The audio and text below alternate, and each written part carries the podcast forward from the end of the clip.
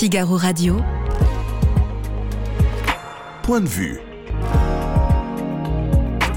Timothée Delem. Bonjour à tous, bienvenue dans Point de vue. Tout doit changer avant qu'il ne soit trop tard. Voilà ce qu'affirme l'ancien directeur général de la DGSE au Figaro Magazine ce week-end. Une parole rare dans les médias qui nous livre son diagnostic choc sur les émeutes qui ébranlent le pays depuis plusieurs jours. On en parle dans quelques secondes avec Guillaume Roquette. On sera également avec le journaliste indépendant Jérôme Pierrat, spécialiste du grand banditisme. Il a réalisé plusieurs reportages dans les quartiers les plus sensibles et notamment à Marseille. Vous vous souvenez peut-être de ce documentaire Génération Kalash qui avait fait beaucoup de bruit à l'époque. On reviendra notamment avec lui sur le rôle des dealers dans le rétablissement de l'ordre dans les banlieues. Et puis après un peu plus d'un an de guerre, le temps de la diplomatie est-il enfin venu en Ukraine? C'est en tout cas le vœu de l'ancien ambassadeur et président du groupe Alstom en Russie, Patrick Pascal. Il nous donnera son point de vue sur le sujet, ce sera en troisième partie d'émission.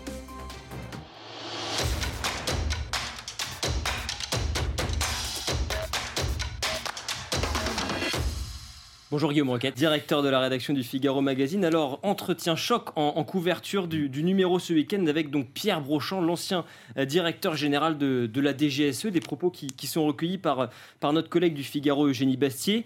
Guillaume, quel regard porte-t-il sur les émeutes qui ont largement ébranlé le, pays ces derniers jours? Alors, c'est vrai que c'est un texte très fort euh, de Pierre Brochant parce que extrêmement argumenté. C'est un texte très long plus long qu'un article habituel, mais c'est une interview, euh, vous le disiez, c'est un, dialogue avec Eugénie Bastier.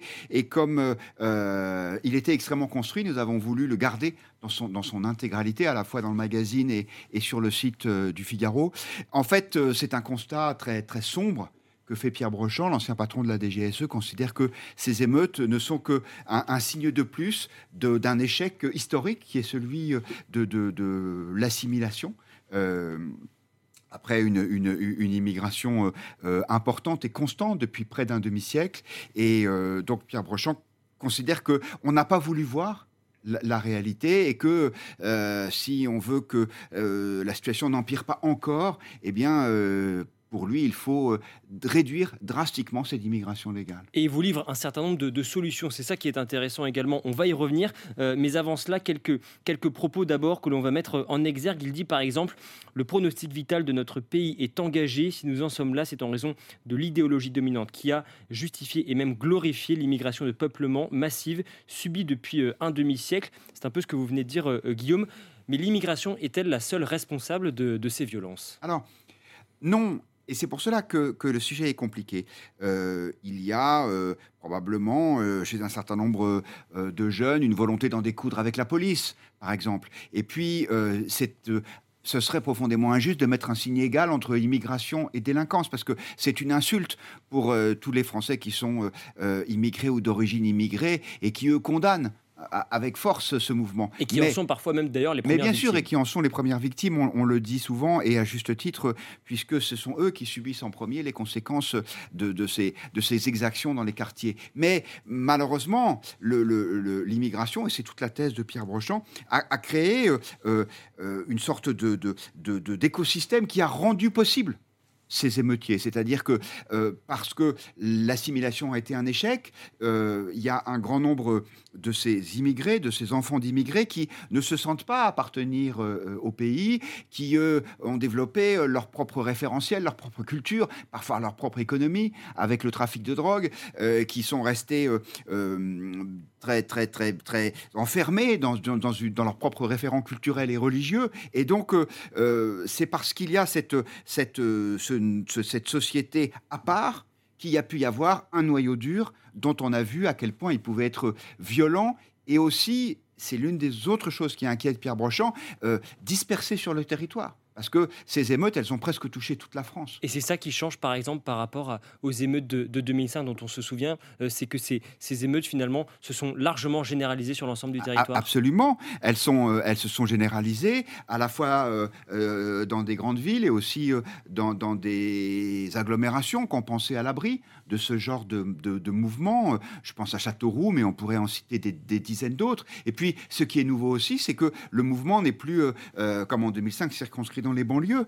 dire, il, se, il va jusqu'au centre-ville, et puisque à la dimension destruction de bâtiments publics, parfois menaces physiques contre les élus, il y a désormais aussi des pillages. Et, donc là, on est vraiment dans une logique qui montre bien que euh, l'explication officielle entre guillemets, consistant à dire euh, c'est un mouvement de révolte contre la mort dramatique de ce jeune homme, euh, ça ne tient pas. C'est pas parce que vous regrettez la mort de quelqu'un que vous allez piller des, des, des, magasins de chaussures de sport. C'est pas vrai. Les statistiques officielles donnent à penser aux historiens de le vérifier que rien de comparable ne s'est produit dans les villes françaises depuis la Révolution de 1789, affirme Pierre Brochant dans cette interview. Est-ce que c'est votre avis également, Guillaume? Est-ce qu'il n'y a pas, malgré tout, une certaine continuité historique dans, les, dans ces événements par rapport aux émeutes de 2005 Alors, la continuité historique, euh, euh, sans doute, puisque depuis la Révolution française, effectivement, la France est régulièrement secouée par des mouvements de ce type. Mais euh, c'est d'ailleurs une distinction que fit Pierre Brochant. Il ne s'agit pas cette fois d'une forme de, guerre civile, comme on a pu la connaître en, en, 89 ou, en, ou des événements politiques comme en 1848 ou en 1830 ou même en 1968. Ce n'est pas un mouvement politique, c'est un mouvement de sédition, c'est-à-dire ce sont des jeunes qui se soulèvent en disant nous ne vous reconnaissons plus comme euh, euh, autorité euh, légitime vous, les institutions françaises. Et c'est en ça que c'est nouveau, si vous voulez. C'est-à-dire qu'il n'y a, pas un, mouvement de colère, il y a vraiment une sorte de prise à partie euh, de, la, de la France et de ses institutions. Euh, on a tous été profondément choqués par la tentative d'assassinat, appelons les choses comme elles sont, contre, contre le maire de la Île-et-Rose, avec euh, le, le, portail de sa maison qui est embouti, avec sa femme et ses enfants obligés de s'enfuir et qui se blessent dans leur fuite, avec, des, avec un enfant de 10 ans. on a atteint un degré de sauvagerie qui, je pense, est effectivement inédit. Le principal catalyseur de ces émeutes est le trafic de drogue, nous dit euh, Claudius euh, dans, le chat du, Figaro. Euh, Guillaume, mercredi, pendant les questions au gouvernement, le sujet a évidemment été mis, sur la table. à l'Assemblée nationale, dans l'hémicycle, Gérald Darmanin, le, ministre de l'Intérieur, a refusé de faire clairement ce, lien entre l'immigration et, et, les émeutes. Je vous donne son argument, Guillaume, qui repose notamment sur ce chiffre. Près de 10% seulement des interpellés seraient de nationalité étrangère factuellement, c'est plutôt vrai. Bien sûr, c'est sûrement vrai. Et de même que quand Gérald Darmanin dit euh, l'immigration ne, ne, produit pas des, gens qui n'aiment pas la France, regardez-moi. Et, c'est une vérité euh, objective. Le problème, il est double. C'est que, un, ça n'est pas un sujet de nationalité puisque on sait qu'en France, on distribue la nationalité très facilement, sans doute trop d'ailleurs. Je pense qu'il faut s'interroger aujourd'hui sur ce droit du sol qui amène à, faire des Français de gens qui ne sont pas forcément euh, pleinement engagés dans, cette, euh, euh, dans ces valeurs françaises. Mais il y a aussi des immigrés de la deuxième, troisième génération. Ils sont tous français et c'est normal. Euh, ils ont la nationalité française. Et pourtant, on a vu des drapeaux français qui étaient brûlés, on a vu des mairies, on a vu des préfectures qui, étaient, qui étaient détruites, incendiées. Donc c'est quand même un mouvement de, de, de, rébellion contre la France. Et il y a une réalité. alors en France, elle est difficile à quantifier puisque euh, on n'a pas le droit de faire des statistiques ethniques. Donc, euh, on ne sait pas qui sont ces gens. Alors, euh, le ministre de l'Intérieur nous dit, mais regardez, ils, ont, ils ont des prénoms qui ne sont pas forcément des prénoms musulmans. il nous donne des exemples. Mais honnêtement, on ne peut pas savoir. On est obligé de le, croire sur parole. La vérité, c'est quand même que ces mouvements sont nés dans des, des, quartiers, des banlieues, dans lesquels la population d'origine immigrée est largement majoritaire. Après, si on veut en savoir plus, il faudrait effectivement avoir des statistiques, mais ça, l'État n'a jamais voulu, comme s'il avait quelque chose à cacher. Mais alors pourquoi est-ce qu'il dit ça, euh, Gérald Darmanin? Il est dans le déni ou alors il n'ose pas dire autre chose? Ah, je ne sais pas, je ne suis pas à sa place. D'abord, euh, je pense que euh, je pense qu'il y a une part de calcul, parce que s'il allait, au bout allait au bout du raisonnement de Pierre Brochant, il dirait, comme Brochant le demande, nous devons remettre en cause l'immigration légale massive, c'est-à-dire qu'il y a à peu près 400 000 personnes qui rentrent légalement chaque année dans notre pays. Or ça, peut-être que Gérald Darmanin le voudrait, mais Emmanuel Macron ne le veut pas. En tout cas, pour l'instant, il n'a jamais pris la parole en ce sens. Donc, euh, il est obligé d'être dans une forme de déni, puisque sinon, il serait en contradiction avec la politique de son gouvernement et, du président de la République qu'il a mis à ce poste. Et puis, je crois qu'il y a sans doute, parce que je ne suis pas dans son esprit ni dans son cœur, euh, une, une, forme de révolte en disant mais, mais euh, c'est pas vrai, l'immigration ne produit pas, euh, et c'est une évidence que, des, que des, des, gens qui sèment des troubles et qui, et qui mettent le feu aux crèches et qui pillent les magasins. C'est sûr, mais néanmoins cette réalité, elle existe. Et donc, même s'il ne faut pas faire d'amalgame, c'est le terme, je pense que Gérald Darmanin gagnerait à, à, être un petit peu plus précis et un petit peu plus euh, complet dans son analyse de la situation. Et vous parliez de l'ampleur du phénomène. Pierre Brochant, dans le Figaro Magazine, il dit Les émeutiers sont entre 100 000 et 200 000. Mm. C'est un chiffre énorme. Est-ce que vous croyez plutôt cette, cette thèse-là, qui est euh, qu'ils sont extrêmement nombreux, ou est-ce que vous dites c'est une minorité active? Écoutez, je ne sais pas. J'entendais la première ministre qui donnait des chiffres qui étaient beaucoup moins importants. Euh, euh, Pierre Brochant dit je, je n'ai pas le décompte. C'est pas une manifestation de la CGT déclarée en préfecture avec avec les services officiels qui disent tant de manifestants selon la police et tant selon les organisateurs.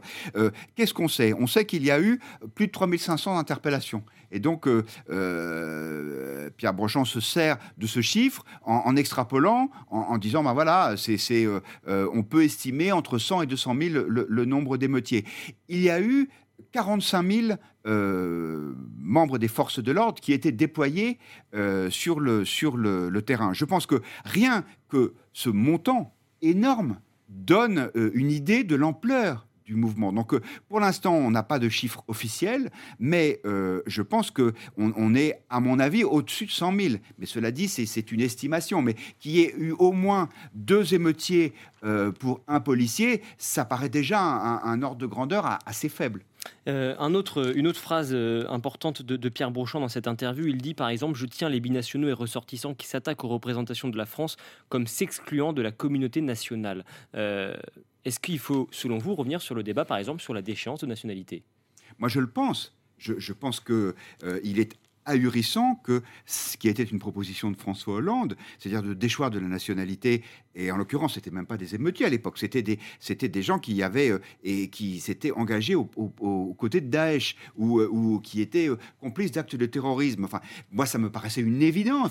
Quand vous faites la guerre à la France, vous ne vous n'êtes plus français, et donc vous, si c'est possible légalement, vous devez être être exclu. Mais même Le problème, c'est qu'Emmanuel Macron était contre à l'époque. Oui, mais bien sûr, Emmanuel Macron était, était contre, mais ça, ça fait partie du si vous voulez. Ça aussi, Brochon l'analyse assez largement. Cette espèce de culpabilisation qui fait qu'on n'ose plus être ferme en donnant le sentiment qu'on serait en quelque sorte inhumain. Mais, ça montre le, degré de, je trouve, d'inconscience dans, lequel nous sommes tombés, qu'on puisse même se poser la question si, euh, effectivement des, des, émeutiers qui se sont attaqués à des, symboles de la France, qui ont menacé des policiers ou des, euh, maires et qui ont la double nationalité, alors, vous savez que c'est très compliqué hein, d'expulsion parce qu'il faut que le pays, euh, l'autre pays accepte, il faut que la personne reconnaisse qu'elle a un double passeport. Donc, euh, d'un point de vue concret, je n'y crois pas trop. Mais que même symboliquement, on hésite à faire ça, me, paraît quelque chose d'assez inquiétant.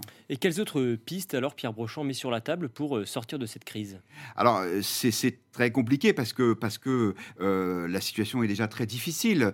lui en, ouvre quelques-unes, par exemple, par exemple dans, l'éducation nationale, il est favorable au retour de l'uniforme, ce qui permettrait peut-être effectivement de, limiter les pillages dans les magasins de, de, marques qui plaisent aux adolescents euh, il y a, euh, euh, qu'est-ce qu'il fait d'autre comme proposition? Il parle de la réduction du flux d'accès au territoire, la nationalité, le sentiment d'impunité également en France. Mais voilà, j'allais vous dire, l'essentiel, c'est cela. L'essentiel, c'est déjà de, de, de, de limiter drastiquement le, nombre d'immigrés nouveaux qui entrent chaque année en France, parce que euh, ça me semble un, préalable. Mais j'hésitais un peu à vous donner des solutions, parce que lui-même dit que euh, il ne veut pas se laisser aller au désespoir, parce que ça n'est pas son tempérament, mais qui sera quand même très difficile de, de, de, de faire euh, revenir tous ces jeunes dans un sentiment national. Ces jeunes, justement, c'est vrai que parmi les 3625 personnes placées en garde à vue en une semaine, plus de 1100 mineurs. Comment est-ce que vous, vous l'expliquez Euh, je l'explique d'abord peut-être par une sorte de partage des tâches entre les aînés, qui eux sont plus calmes parce que euh, quand ils sont dans cette logique euh, d'opposition à la France, ça s'exprime plutôt par des trafics illicites et du trafic de drogue. Moi, il y a une chose qui m'a frappé, pardon, j'ouvre une parenthèse, c'est, et, et, honnêtement, c'était peut-être le seul point rassurant dans cette semaine terrible, c'était l'absence quasi totale d'armes à feu chez les émeutiers. Alors qu'on sait qu'il y a beaucoup d'armes à feu dans les banlieues. Et ce que disent les policiers, c'est que les armes à feu sont entre les mains des trafiquants de drogue qui ne les ont pas données euh, à leurs petits frères ou à leurs petits neveux euh, et qui donc euh, c'est parce qu'entre guillemets c'était réservé aux choses sérieuses. Bah, ce sont des mineurs parce que ces enfants ne sont plus tenus euh, Emmanuel Macron en a appelé à la responsabilité des parents. Très bien, mais qu'on commence dans ces cas-là, c'est une autre proposition de Pierre Brochant, par supprimer les allocations familiales. Les allocations familiales, c'est fait pour élever sa famille. Si vous n'êtes pas capable de garder votre enfant chez vous après 22 heures, euh, ça veut dire que vous, vous, n'exercez pas vos responsabilités familiales. Donc il ne me paraîtrait pas illogique de supprimer ces allocations, surtout que en général c'est une part importante des revenus de ces familles et donc peut-être que ça les responsabiliserait. Non, je pense que euh, ça prouve qu'aujourd'hui, dès le plus jeune âge, il y a une sorte de désocialisation ou de défrancisation, je ne sais pas comment appeler ça, de, ces enfants qui ne respectent plus rien, ni l'autorité, ni euh, tous les symboles qui pour nous nous paraissent euh, naturels. Je pense que c'est intéressant aussi de savoir ce qui s'est passé dans l'éducation nationale. Est-ce que vraiment euh, les enseignants ont, donné à ces enfants le goût du respect et l'attachement à leur pays? Franchement, on peut se poser la question. Et il y en a d'autres qui ont des propositions, Guillaume, ce sont les élus de droite et notamment des républicains qui demandent toujours au gouvernement de durcir son texte sur l'immigration. Est-ce que vous pensez qu'ils vont être entendus? Écoutez, je ne sais pas. Euh, d'après ce que je sais, euh, euh, il y a des hésitations au sein du gouvernement entre une Elisabeth Borne qui est plutôt sensible à, l'aile gauche de sa majorité et qui donc veut rester sur ce texte qu'elle appelle un texte d'équilibre. C'est quand même assez extraordinaire. C'est un texte de maîtrise de l'immigration et on commence par dire on va régulariser les gens dans, les métiers en tension. Ce qui d'ailleurs est inutile parce que ça existe déjà cette, capacité, cette possibilité. Donc c'est un message politique clair. C'est le en même temps macroniste consistant à dire un pas en avant, un pas en arrière. Donc, en tout cas, euh, moi, je serai à l'air, je, ne me rallierai pas à ce texte. Euh, les, républicains ont fait des propositions qui sont des propositions claires au gouvernement. Si le gouvernement veut que euh, les républicains votent un texte, eh bien ça doit être ce texte-là. Dernière question Guillaume, parce que cette, euh, cette couverture du Figaro Magazine fait réagir, ça ne vous a pas échappé, notamment dans le, dans le champ politique et chez les élus, euh, notamment de la, France Insoumise. je voudrais qu'on revienne sur, sur, ce tweet publié par le groupe parlementaire La France Insoumise NUPES. Il parle notamment de racisme et de fake news dans les propos de, de Pierre Brochant. Qu'est-ce que vous leur répondez? Alors, d'abord, ils disent Pierre Brochant n'est pas crédible parce qu'il est proche d'Éric Zemmour. Alors, moi, je connais pas Pierre Brochant, mais c'est sûr qu'à mon avis, sur le plan des idées, il est plus proche de Zemmour que de Mélenchon. Donc ça, c'est pas la découverte de la semaine. Deux, du racisme. Pierre Brochant répond à ça. Veut dire, c'est je trouve que c'est injuste de dire ça, parce que euh, ce, ce, qui est euh, problématique aux yeux de Pierre Brochant, c'est l'absence d'assimilation de, de, de, populations immigrées. Ce, n'est pas sont pas les populations immigrées elles-mêmes. La France est un pays d'accueil, Dieu sait qu'elle est généreuse, donc euh, je trouve que cette accusation de racisme est un peu simple. On la connaît, elle est faite pour interdire tout débat, et Brochant le démontre très bien. Ensuite, fake news. Je ne sais pas où sont les fake news. Brochant dit lui-même, il donne une estimation du nombre d'émeutiers, il n'a pas les éléments concrets. Je pense que si la France insoumise nous fait le plaisir de lire le Figaro Magazine, ce qui est un, qui est une, euh, plutôt une bonne nouvelle, et, qu'elle se donne la peine d'essayer d'allumer des contrefeux, c'est parce que sur le fond, les arguments la perturbent profondément, perturbe profondément cette famille politique qui a fait preuve pendant tous ces événements d'une attitude honteuse de, de, en donnant quasiment chaque jour, en particulier avec Jean-Luc Mélenchon, le sentiment d'excuser ces, ces, ces, débordements insupportables. Merci beaucoup Guillaume Roquette d'être venu dans Point de vue. Figaro Radio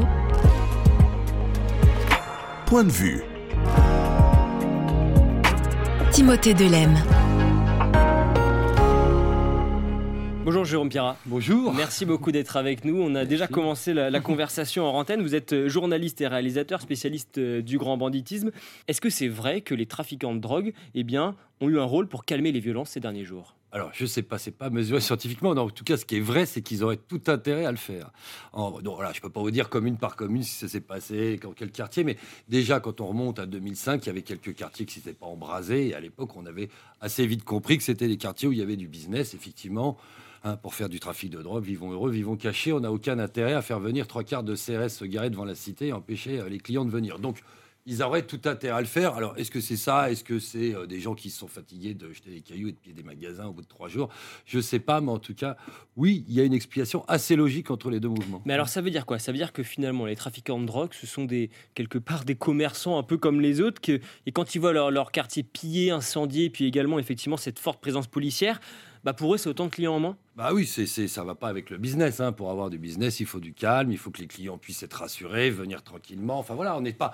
Alors même s'ils mettent en coupe réglée les quartiers, hein, c'est pas des pacificateurs et des, euh, et des gentils garçons, mais en tout cas, euh, ils ont tout intérêt à ce que ça se passe bien et qu'on puisse contrôler les entrées, les sorties, et en tout cas, voilà, qu'il y ait pas de, qu'il y ait le moins possible de présence policière. C'est assez, c'est du business, hein, donc euh, si vous voulez, c'est, comme, euh, comme un grand magasin hein, quand il y a des manifestations, ça l'arrange pas, on peut pas pénétrer chez lui, bah c'est la même chose. Parce que quand les, les commerces sont vandalisés, sont pillés, ça n'a pas d'impact direct sur, sur leur business. Ah non, c'est quand ça se passe chez eux, c'est-à-dire que c'est si vous commencez à faire des émeutes, que vous caillassez dans le quartier et que ça fait venir la police, et ben là évidemment votre quartier il est sinistré et votre, et votre supermarché à ciel ouvert va s'arrêter tout seul. Donc euh, non, ils vont pas intervenir pour vous empêcher d'aller casser euh, le magasin d'électroménager à côté de chez vous. hein. Ça ils s'en fichent, ils sont pas vigiles de supermarché. En revanche, leur supermarché à eux, oui, ils le surveillent. Donc finalement, si je comprends bien, c'est des hors-la-loi qui volent au secours de l'État. Ça, c'est un phénomène qui est, qui est assez récent ou c'est quelque chose Qui volent au secours de leur propre intérêt. de leur propre intérêt, mais quelque part, euh, quelque part de l'État. Ah bah, qui rendent Ouais. service finalement à l'État et aux habitants, oui, oui, puisque c'est une forme d'ordre parallèle, oui.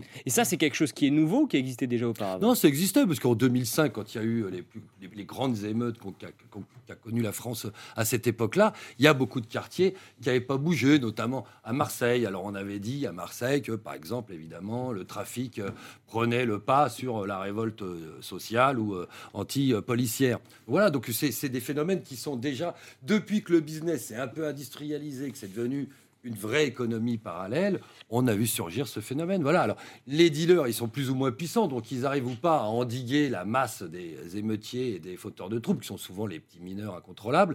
Donc, eux, soit ils ont une autorité suffisante et une équipe suffisante, soit ils sont débordés dans certains cas. euh, arrive. Des pertes pour eux, qu'est-ce que ça veut dire Ça se chiffre Ah, c'est des en milliers d'euros. Pour dizaines de milliers d'euros par jour? Pour les gros points de deal, oui, on peut monter à 30 000, à 40 000, Par à jour. 50 000. Alors c'est du chiffre d'affaires, hein, on est dans du commerce, donc c'est du chiffre d'affaires, c'est pas la marge nette du commerçant, mais en tout cas, oui, la marge, elle est de plusieurs milliers, voire de dizaines de milliers d'euros pour les plus gros supermarchés. Mais est-ce que ces émeutes, c'est pas aussi un moyen de tenir la police à l'écart, de montrer que finalement, c'est nous qui tenons les quartiers?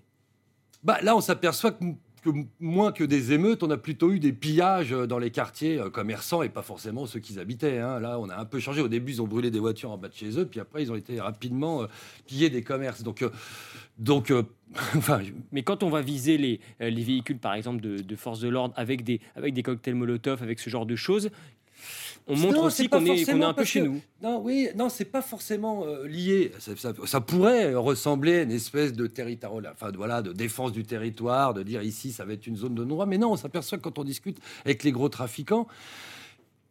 Tirer, sur la police, envoyer des, des, des, des- enfin, caillasser une voiture de la BAC qui passe, ça n'a pas plus d'intérêt que de ramener l'attention sur le quartier, ramener l'attention policière, etc., ou des pouvoirs publics. Donc ça n'a pas grand intérêt pour eux. Ça n'a pas grand intérêt. Ça- Ouais. il peut y avoir des cas résiduels où on va empêcher la police de venir comme ça, mais finalement, quand c'est bien fait le trafic de stupes, entre guillemets, hein, je parle toujours, eh ben, les dispositifs de sécurité sont faits pour marcher euh, et endiguer euh, l'arrivée de la police bien avant qu'elle ne soit là. Alors il y a un autre son de cloche, on a entendu euh, notamment Christophe Béchu, le ministre de, de la Transition écologique. Lui, il préfère voir dans ce début d'apaisement de ces, de ces derniers jours le fruit du travail de l'État et des forces de l'ordre. Alors, en quelques chiffres, 40 000 policiers et gendarmes mobilisés dans toute la France euh, depuis, euh, depuis une semaine, depuis Mhm. le début de, de- de ces émeutes, depuis euh, plutôt une dizaine de jours. Euh, 3 625 personnes placées en garde à vue en une semaine, dont plus de 1100 mineurs, ça on va y revenir d'ailleurs. Si les trafiquants de, de drogue ont joué un rôle dans la désescalade, les forces de l'ordre n'y sont pas pour rien non plus. Oui, c'est ce que je veux dire, c'est qu'il n'y a pas une, une raison, une seule raison là-dedans. C'est, je pense, une lassitude des émeutiers en eux-mêmes, enfin, ou des pilleurs, on les appelle comme vous voulez, euh, l'action de la, de la- des forces de l'ordre. Dans certains quartiers, sans doute que le trafic a repris le dessus sur le désordre. Voilà, je pense que c'est une conjonction de facteurs, il n'y a jamais euh, une, une seule solution. Et pourquoi certains quartiers se sont, se sont embrasés et d'autres euh, pas du tout? Est-ce que là aussi, justement, c'est le signe que les narcotrafiquants continuent de, de faire la loi? Oui, bah non, ce qu'on disait quand on a regardé euh, les émeutes de 2005, c'est ce qu'on a à peu près constaté. Il y en a où ça n'a même pas démarré. Parce qu'il y a des gens qui ont eu assez de poids. Alors, il y a des fois, c'est pas forcément euh, que euh, des dealers. hein. Ça peut être des grands frères, des types qui ont un peu d'autorité et qui vont essayer de calmer la jeunesse parce que tout le monde n'a pas intérêt à ce que tout le monde aille tout casser. Euh, voilà. Mais effectivement, il y a des, quartiers qui ont été épargnés. Mais je vous dis, c'est difficilement quantifiable. C'est au coup à coup. Alors, les situations, elles sont assez individuelles. Mais oui, on peut trouver. En tout cas, il y a une logique commerciale à ça. Euh, difficilement quantifiable. Il y en a un en tout cas qui s'est tenté, euh, qui s'y est tenté de manière, euh, de manière assez franche. C'est Geoffroy Roux de Bézieux, l'ancien patron du Medef, enfin le patron du Medef pour encore quelques jours. Lui, il dit sur France Inter, le premier employeur de Seine-Saint-Denis, c'est le trafic de drogue. Peut-être réduire un, un petit peu le, le- oui, l'économie même en Seine-Saint-Denis. Heureusement qu'elle tient autre- autrement que sur le, le trafic de barrettes de hashish, Euh, même si ça représente un grand pan de l'économie. Mais en France en général aujourd'hui, hein, je veux dire, euh, Geoffroy Roux de Bézieux, il peut aller dans d'autres départements, même à la campagne, hein, même à Villerupt, tout on se tire dessus, à la Kalachnikov, à la frontière du Luxembourg, on n'est pas en Seine-Saint-Denis, et pourtant les trafics de stupes. Donc aujourd'hui, c'est un peu réducteur de dire ça. Le trafic de stupes, malheureusement, il a euh, gangréné à peu près l'ensemble du territoire. Et en Seine-Saint-Denis, heureusement, il y a quand même beaucoup de gens honnêtes qui travaillent. On va pas non plus. Enfin voilà, c'est plusieurs millions de personnes, donc ça serait inquiétant si on avait plusieurs millions de dealers. C'est ça qui a changé ces dernières années, c'est le fait que ce trafic de stupéfiants, il Mm. Bien se cantonne plus, il se cantonne plus uniquement, euh, uniquement aux banlieues aussi. il a essaimé en flocons de, flocons de neige, si on veut dire. Au début, ça touchait des grands, des grands centres urbains, classiquement, Paris, Lyon, Marseille, etc., qui représentent des hubs commerciaux. On est dans du commerce, donc il faut qu'il y ait un bassin de clientèle suffisant.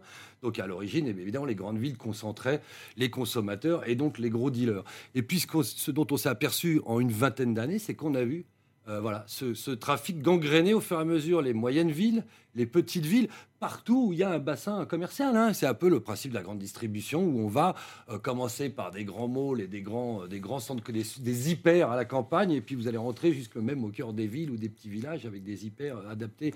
Bon, là c'est la, même chose, c'est la, même logique que le commerce. Donc les gens, au bout de, au lieu d'avoir à se déplacer pour venir dans une grande ville et faire 50 km pour aller pécho, comme on dit, euh, de la drogue, et ben, ils vont trouver un dealer qui est lui à 10 km, un grossiste, un semi-grossiste, un détaillant. Vous voyez, c'est c'est ce principe-là. Alors les gens se mettent pas dans des villages pour rien, c'est-à-dire ou dans des villes. Ils se mettent sur des axes routiers, sur des, des points stratégiques commerciaux, là où il y a du passage, voilà, etc. Donc euh, Ouais. Est-ce qu'on a une idée du nombre de personnes en France, et notamment dans les banlieues, qui vivent de ce trafic de drogue? Non, c'est difficilement quantifiable, et d'autant plus que vivre, ça veut tout et rien dire, parce que ça reste du capitalisme, certes sauvage, mais du capitalisme. Donc il y a quand même une concentration des richesses euh, en haut de la pyramide. Donc en fait, les trois quarts des gens qui travaillent dans ce trafic, qui travaillent entre guillemets, sont des smicards. Des gens qui vont toucher 50, 100 euros jour, hier plus. C'est déjà beaucoup, hein, mais euh, voilà. La- mais le gros des millions va quand même aller en, haut de la pyramide. Hein. C'est pas une ONG, c'est pas associatif, c'est pas des gens qui redistribuent leur argent euh, gentiment. Voilà, c'est pas du tout euh, un système communiste. Donc, oui, il y a beaucoup de gens qui en vivent, mais il y a beaucoup de gens qui en vivent petitement, chichement. De quoi faire les courses, de quoi euh, acheter un sandwich aux gamins, de quoi se payer ses cigarettes, de quoi aller dans un parc d'attractions le week-end. Ça, c'est la majorité. C'est bien pour ça que les gens qui sont dans ce trafic, ils ont entre 16 et 20 ans, ce qu'on voit sur le terrain, comme on dit sur les terrains. Le type qui a 25 ans, il a d'autres ambitions que de gagner 50 euros par jour assis sur une chaise. Donc, on a évidemment euh, l'excuse de, de minorité qui leur sert pour voilà, échapper à la police, mais c'est aussi parce que les sommes sont pas dingues. Donc, euh, elles vont bien pour un type qui a 16, 17, 18 ans. Au-delà, ça va pas suffire. Ouais, Donc voilà, donc euh, oui, ça fait vivre des gens. Alors le, le petit gars, il va remonter chez lui, il va irriguer peut-être un peu la famille, qui va, sa mère va aller faire des courses avec ses 100 euros, etc. Mais je veux dire, voilà, ils vont pas s'acheter de Mercedes, ils vont pas avoir euh, des lofts sur la côte d'Azur. Oui, ceux qui sont à la tête, oui, ils ont même beaucoup plus. Ils ont des, des demi-tours à Dubaï même. Et ceux qui sont à la tête, justement, quelles sont leurs méthodes? On s'installe dans un point de deal et ensuite c'est la loi du plus fort? Oui, bah c'est ça. Alors, avant, on s'installait chez soi, dans son point de deal, en bas de chez soi, parce qu'on contrôlait l'environnement, puis on travaillait avec ses copains. Puis au bout d'un moment, la logique est commerciale. On s'aperçoit que le point de deal des autres, il marche mieux, parce qu'il est mieux placé. Il est à la sortie de l'autoroute, il est au croisement de deux, deux grands axes routiers, etc. Donc, et bon, au bout d'un moment, on va se dire. Et là, il n'y a pas d'autre moyen de réguler ce commerce que par la force. On ne va pas aller au tribunal de commerce ou essayer de faire une OPA sauvage. Oui, l'OPA sauvage, je vous explique, hein, ça s'appelle une Kalachnikov. On met de la 762, il y en a 30 et on tire sur, le, sur les concurrents, ou en tout cas sur les compétiteurs. Et donc voilà, donc ça se règle comme ça, effectivement. Donc avant, chacun travaillait dans son coin et se contentait en gros de ce qu'il avait. C'était un peu la loterie du, du dealer. hein. Bah, je suis né dans un endroit qui est mal placé, j'ai un petit business. Et puis aujourd'hui, eh ben, on passe, euh, on passe à la concurrence euh, féroce. Enfin voilà, donc. euh, Vous avez parlé de guerre. Vous avez parlé des jeunes, vous en avez rencontré un certain nombre dans le cadre Oui, de, de vos activités, de vos documentaires. années, oui. Euh, qui sont ces jeunes? Comment est-ce qu'ils arrivent dans ces réseaux-là? Comment est-ce qu'on est recruté? Bon, alors le, le- le- je vous dis, ceux qui sont tout en bas, le pire, c'est que c'est même pas des voyous. C'est généralement du gamin, des gamins, pas forcément d'ailleurs du quartier, parce que on va pas rentrer dans les détails techniques, mais ils embauchent rarement les gens de chez eux pour éviter qu'ils soient connus, ils les font tourner pour que les. Mais alors, comment est-ce les qu'ils se retrouvent là dans Donc en fait, bah, c'est du bouche à oreille. Alors maintenant vous avez même des annonces hein, sur les réseaux sociaux où on dit euh, le réseau de machin à Toulouse euh, recrute euh, quatre vendeurs, euh, deux guetteurs. Donc vous avez un espèce de pôle emploi euh, parallèle. Et sinon c'est du bouche à oreille. Donc ça va être, on va faire tourner le mot dans un quartier. Il y en a un qui est déjà guetteur dans une cité. Il rentre chez lui puis il va dire aux copains bah tiens moi je travaille pour un réseau qui est dans la ville d'à côté ou à deux kilomètres. Il cherche deux autres gars. Ils ont des casiers vierges, hein, tous ces petits. de- ces C'est les petits boulots et ensuite on gravit des échelons? Oui, mais les trois quarts, ils vont jamais les gravir les échelons. Ils vont prendre un petit boulot, ils vont le faire jusqu'à ce qu'ils aient euh, droit, c'est horrible de dire ça, aux minima sociaux pour ceux qui vont pas forcément aller bosser, etc. Et ils vont quitter le, voilà, ils vont quitter le trafic. On est que, vraiment libre d'en sortir? Oui, on est libre. Après, si vous êtes à un poste un peu clé, c'est compliqué, mais, tous ces gamins-là, c'est cloisonné. Il faut pas imaginer qu'ils savent même pour qui ils vendent. Ils savent même pas pour qui ils vendent. La tête de réseau, pensez bien qu'entre le gars qui fait la surveillance assise sur une chaise qui a 15 ans et le big boss qui fait venir 400 kilos de hashish à vendre dans le quartier ou dans les cités alentours, personne ne le connaît. Il y a que ce qu'on appelle, enfin, ils mettent des, des, des coupes-circuits, des fusibles. Donc en fait, ces gamins-là, ils n'ont même pas un profil de délinquant. Généralement, tout ce qu'on leur dit, c'est tu t'assois sur une chaise, tu vois une, voiture de police, tu te mets à hurler et puis tu gagnes 50 euros. Ils en sauront guère plus. Ceux qui vont faire carrière, c'est 1%, 2%, 3%. Le problème, c'est qu'il y a un réservoir en bas de l'échelle qui est quasiment euh, infini. C'est-à-dire que ces gamins de 15 ans, 15-16 ans qui réalisent pas vraiment la, la gravité du truc, parce que c'est 50 balles gagnées rapidement euh, en bas de l'immeuble. Voilà. Sauf que là, quand même, ça commence à changer, notamment à Marseille, où les politiques d'intimidation et de terreur des dealers qui s'entretuent entre, entre quartiers, entre cités, fait que maintenant, ça devient les premières victimes de, ce- de ces guerres de- des stupes.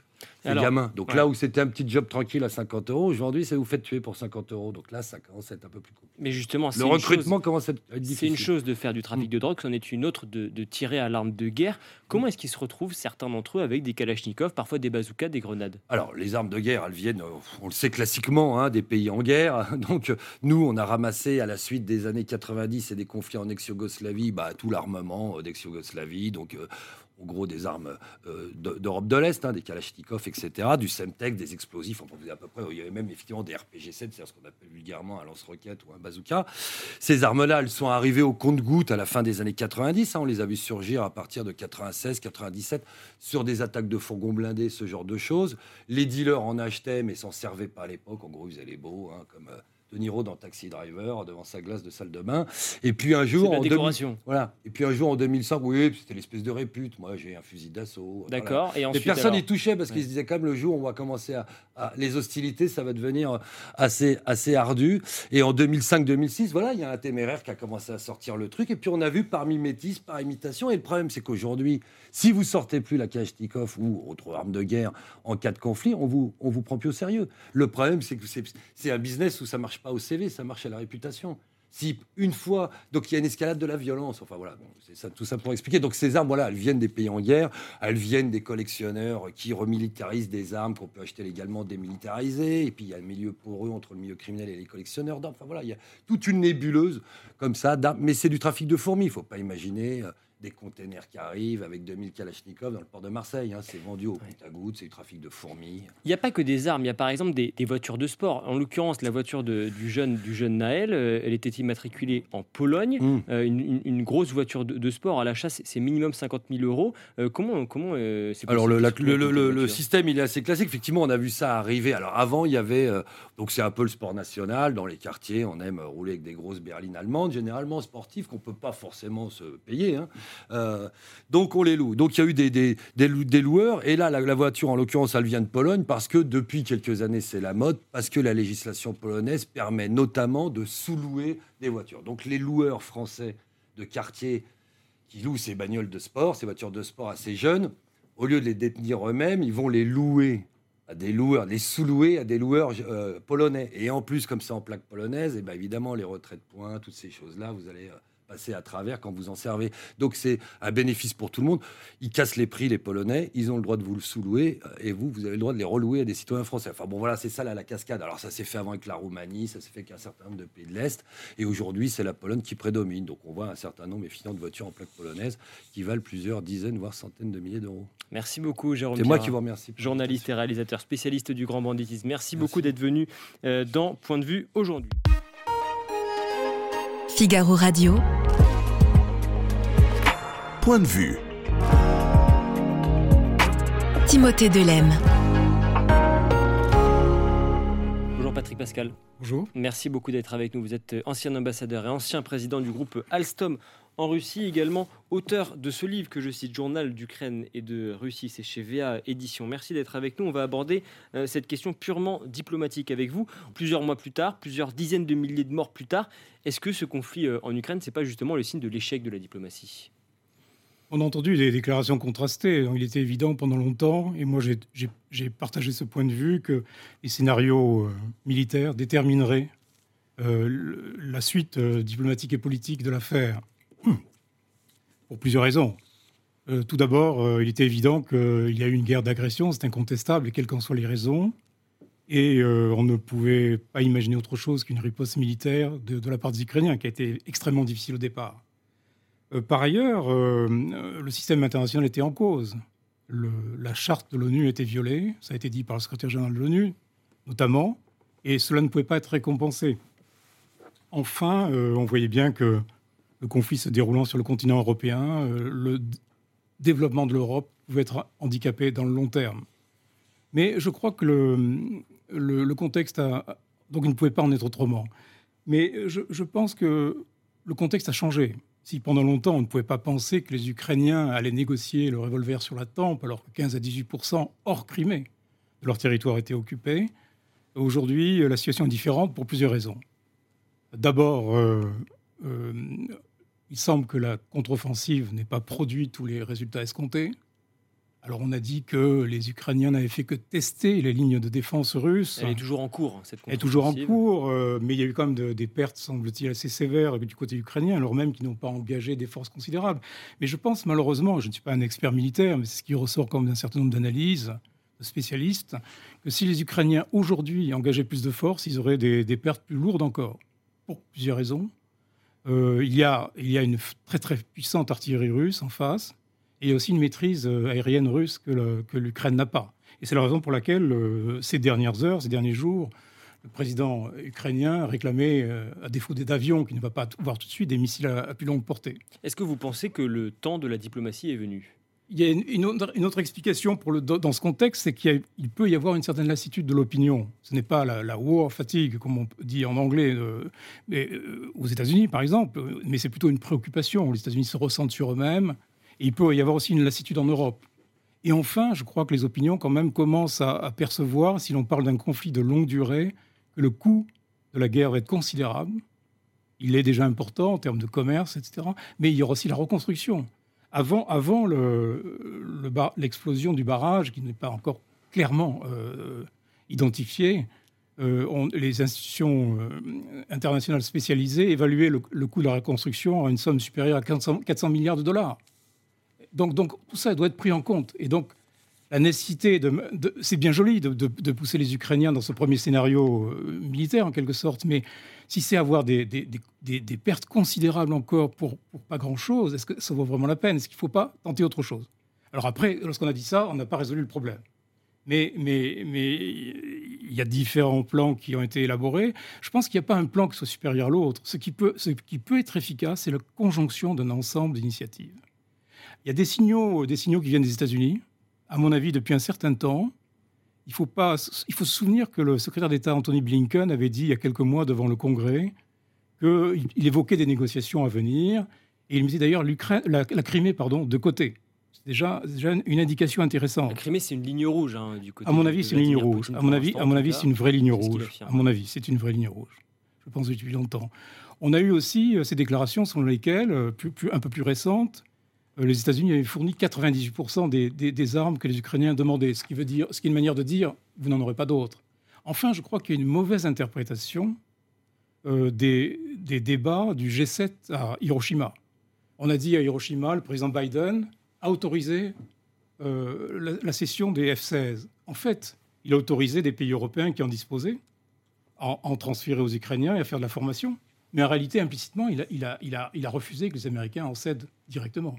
Donc il faut prendre tout ça en compte aujourd'hui. Et puis, et puis il, y a, plus récemment, c'est ce que la presse américaine, ce dont la presse américaine rend compte, c'est ces contacts secrets et révélés de William Burns, le directeur de la CIA, CIA euh, et aussi, euh, aussi la politique de la CIA sur le terrain pendant, ces longs mois de guerre. Et tout ça va plutôt dans le sens de... ça donne une interprétation selon laquelle les Américains se sont peut-être fixés des limites et qui sont peut-être atteintes aujourd'hui. Et donc, et donc, si l'on prend tout ça en compte, il y a, il y a une, une certaine urgence à entreprendre quelque chose. La France, dans, dans ce contexte-là, quel rôle peut-elle jouer? Je ne pense pas qu'elle puisse le jouer seule. Je ne crois pas que qui que ce soit puisse jouer seul, ni, ni, ni la Turquie, ni les Africains, ni les Chinois. Mais, mais c'est la conjonction de ces efforts qui peut, qui, peut, qui peut être efficace. Or, la France, la France euh, reste, euh, conserve un statut particulier, ne serait-ce que parce qu'elle est euh, membre permanent du Conseil de sécurité et qu'elle est, euh, euh, plus directement concernée que d'autres, parce qu'étant sur le territoire européen, et puis, c'est une puissance nucléaire, euh, donc on connaît son statut. Mais est-ce que quelle est, notre, quelle est notre position? J'ai impr- J'ai j'ai l'impression qu'on a aussi été un peu à contre-temps. C'est-à-dire qu'on a parlé de négociations quand elles n'étaient pas possibles, Trop tôt? Et on en parle moins quand euh, ça serait peut-être nécessaire. Et Justement, depuis le 14 décembre 2021, Emmanuel Macron a eu pas moins de 21 conversations téléphoniques avec euh, Vladimir Poutine. C'est vrai qu'aujourd'hui, on se dit, quand on voit ce qui se passe sur le terrain, à quoi est-ce que tout ça a servi finalement? Moi, je ne le critiquerai pas pour ça. Je pense qu'il a eu raison. Quels que soient, quels que soient les mensonges qu'il a pu entendre, quelles que soient les manipulations dont il a pu être euh, l'objet. Mais est-ce qu'il a obtenu des résultats? Pas nécessairement, mais je pense qu'il faut toujours parler. Oui, de- dans, c'est, euh, il y avait un ambassadeur de, France autrefois, c'est, pas du tout comparable, qui à propos de, la Libye de Kadhafi, disait euh, Kadhafi c'est comme un cheval fou, il faut toujours lui parler. Donc euh, voilà, je pense qu'il faut, toujours parler. Alors, on est content de vous avoir sur ce plateau de vue parce que vous avez vous-même déjà rencontré Vladimir Poutine et son entourage proche lors de vos précédentes fonctions. On va essayer de comprendre ce qui se passe dans la tête du chef du Kremlin. D'abord, dans quel contexte l'aviez-vous euh, l'aviez-vous rencontré? Je crois qu'à l'époque, il était Premier ministre. Et quelle impression est-ce qu'il vous avait fait?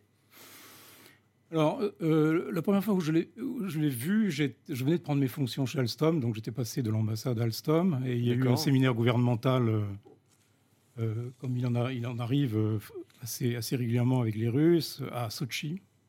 Donc le gouvernement français était là, conduit par le Premier ministre de l'époque, c'était François Fillon, il y avait Christine Lagarde, Patrick Ron était venu, et donc euh, c'était lui, euh, Poutine, qui, accueillait cette euh, délégation. Donc je l'ai vu à cette occasion-là, et puis j'ai pu le revoir. Et donc c'était un personnage qui était assez différent de ce qu'il est apparu pendant la guerre, évidemment en Ukraine, plutôt réservé, plutôt plutôt replié sur lui-même. On imagine Presque, un homme assez... presque, presque autiste. J'ai parfois j'ai déjà employé ce terme, presque autiste. On imagine quelqu'un d'assez charismatique. Pas du tout, C'est pas du tout ça. pas du tout. À l'époque, alors le body language a évolué avec le temps. Hein, c'est plus le même. Puis alors on voit aujourd'hui un- une, nou- une nouvelle. Vous savez, la période bleue, la période rose. On voit aujourd'hui un nouveau Poutine, semble-t-il. Mais est-ce que- quel, est le, quel est le vrai Je ne sais pas.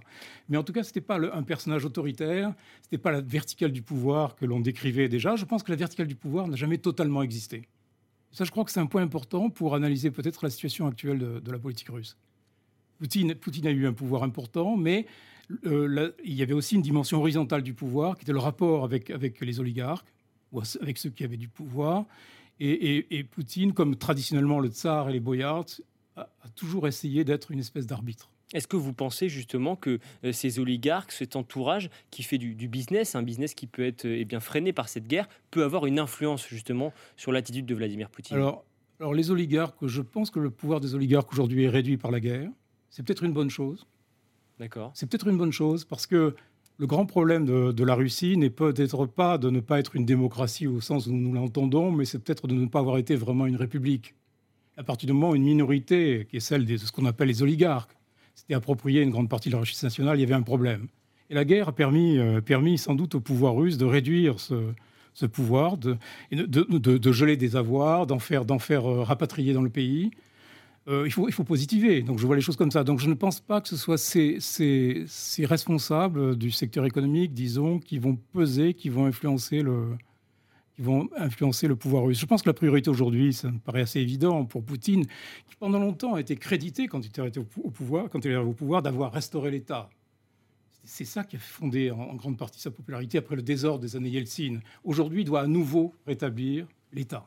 Il avait également euh, observé un, regain de popularité lorsqu'il avait annexé la, la Crimée en 2014. S'il perd la Crimée à l'issue de cette guerre, il perd toute légitimité à la limite, à la, limite la, question de la légitimité de la popularité n'est pas l'essentiel, serait pas l'essentiel dans, une, pareille euh, perspective. Je crois que le plus grave, c'est que la, Russie perdrait des intérêts stratégiques majeurs. Mais est-ce que le régime de Vladimir Poutine peut être potentiellement menacé? On l'a vu avec euh, notamment l'épisode Prigogine. Aujourd'hui, il semble affaibli. Il, semble affaibli quand vous avez un, putschiste euh, qui, qui, ébranle comme ça le pouvoir, qui s'approche de Moscou. ça ne peut pas faire du bien. Et Poutine ne pouvait pas faire autre chose d'ailleurs que de parler de trahison, de coup de poignard dans le dos. Euh, oui, oui, ça, inévitablement, ça provoque un affaiblissement euh, dans, la euh, dans la perception que l'on peut en avoir et pour l'opinion. Mais en même temps, est-ce que, est qu'au fond, il est, profondément ébranlé? S'il reste, s'il reste la personnalité russe qui est capable d'arbitrer entre des intérêts qui sont quand même assez différents dans ce pays, il ne faut pas voir quelque chose de monolithique, comme tout pays les choses sont, plus nuancées. S'il reste, s'il conserve cette capacité, je pense qu'il se maintiendra au pouvoir. Mais, je ne peux pas répondre à cette question. Alors, je reviens au rôle de la France dans tout ça. Certains estiment que la France a, tendance à, faire preuve d'une certaine ambiguïté dans sa relation à la Russie, notamment avec cette obsession de vouloir se tenir à distance des États-Unis. Comment est-ce que vous analysez ça? Je ne suis pas certain que l'on que, se tienne tant à distance que ça des États-Unis actuellement. Certains disent la France fait preuve d'ambiguïté, euh, euh, on a envie de, garder notre indépendance vis-à-vis des États-Unis, et donc on n'est pas peut-être, on en fait peut-être pas suffisamment trop, suffisamment assez, pardon. Alors il y a, y, a y a, la réflexion que l'on peut avoir sur le système euh, européen de sécurité après l'Ukraine.